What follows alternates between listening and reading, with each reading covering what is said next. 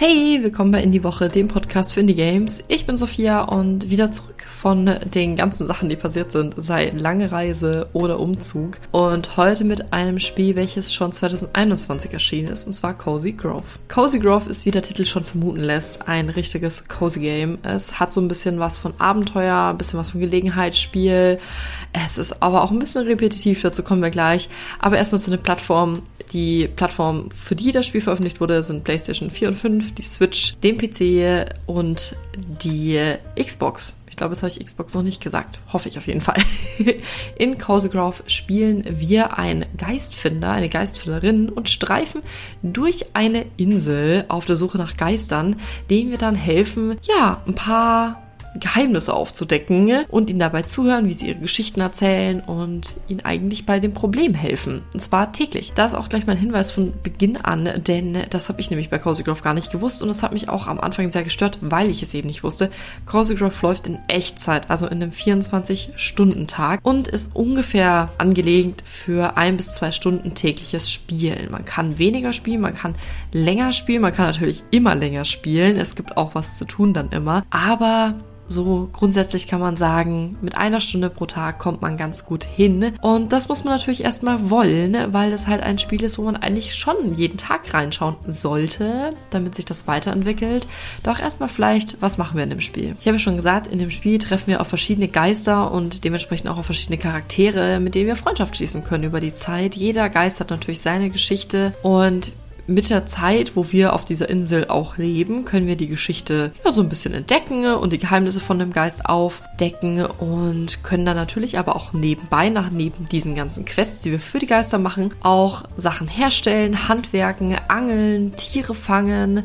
Wir können auch Tiere aufziehen, zum Beispiel Katzen und Vögel. Und man hat so eine Mischung quasi aus Quest und aus Sammel- und Handwerkssachen pro Tag. Besonders an dem Spiel finde ich jetzt nicht mal so die Charaktere oder die Geschichte, sondern einfach die unfassbar schön gezeichnete Landschaft, in der wir uns befinden und gleichzeitig natürlich einfach dieses, ja, dieses gemütliche Setting, in dem man sich befindet. Und natürlich hat man halt auch dementsprechend jeden Tag einen Fortschritt, wenn man die Quest für die Geister erfüllt.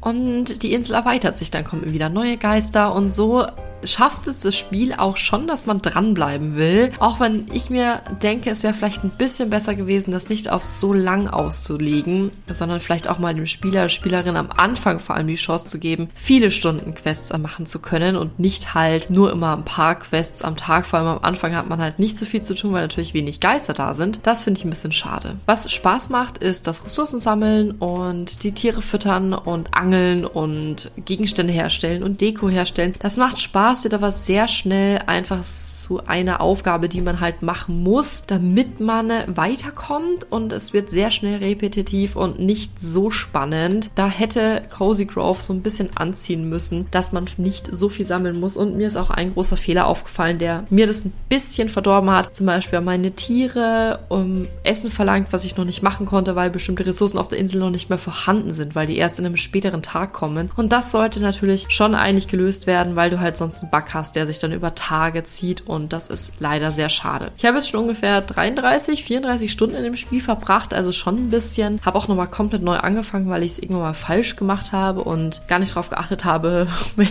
wie das funktioniert so richtig. Deswegen bin ich schon ein bisschen länger drinnen. Und es macht auch noch Spaß, sonst würde ich es natürlich nicht spielen, aber ich merke schon, dass der Zauber für mich so ein bisschen verfliegt, dadurch, dass ich einfach limitiert bin in der Spielzeit wo ich was Sinnvolles machen kann. Ich kann natürlich den ganzen Tag theoretisch in Echtzeit angeln, aber das macht man nicht so gerne, wenn es einem nicht diese Erfolge bringt. Und dementsprechend finde ich, hätten sie das ein bisschen anders gestalten sollen. An sich mag ich die Echtzeit schon gerne, weil irgendwie hat auch diese Limitierung was. Aber hier finde ich es ein bisschen, naja, zu krass. Insgesamt kann ich sagen, Cozy Grove ist ein schönes Cozy Game, was sehr gemütlich ist und ein sehr entspanntes Gameplay hat, aber ich finde es nicht so ideal gelöst. Deswegen würde mich auch mal eure Meinung interessieren. Vielleicht ist das Spiel was für euch, könnt auf jeden Fall vorbeischauen und ihr findet es natürlich auch auf Steam, da kostet es gerade um die 12, 13 Euro.